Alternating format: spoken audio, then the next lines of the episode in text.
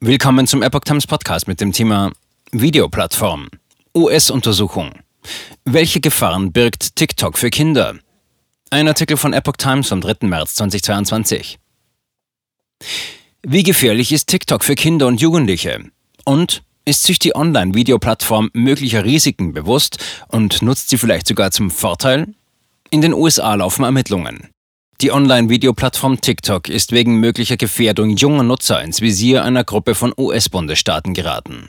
Eine landesweite Untersuchung soll erklären, ob von TikTok Risiken für Kinder, Teenager und junge Erwachsene ausgehe, teilte die Generalstaatsanwältin von Massachusetts, Maura Healy mit. TikTok äußerte sich zunächst nicht. Die Ermittlung soll außerdem prüfen, ob TikTok sich potenzieller Risiken für junge Menschen bewusst gewesen sei und diese womöglich noch gezielt verstärkt habe. Als Beispiel nennt Healy etwa Methoden und Techniken zur Ausweitung des Engagements und der Zeit, die jüngere Nutzerinnen und Nutzer auf der Plattform verbringen. Healy spricht für ein Bündnis von 44 US-Generalstaatsanwaltschaften, das im Mai 2021 bereits erfolgreich den Facebook-Mutterkonzern Meta unter Druck gesetzt hatte, Pläne für eine Instagram-Version für Kinder zu begraben. Dennoch leitete die Allianz im November vergangenen Jahres auch schon eine Untersuchung gegen Meta ein.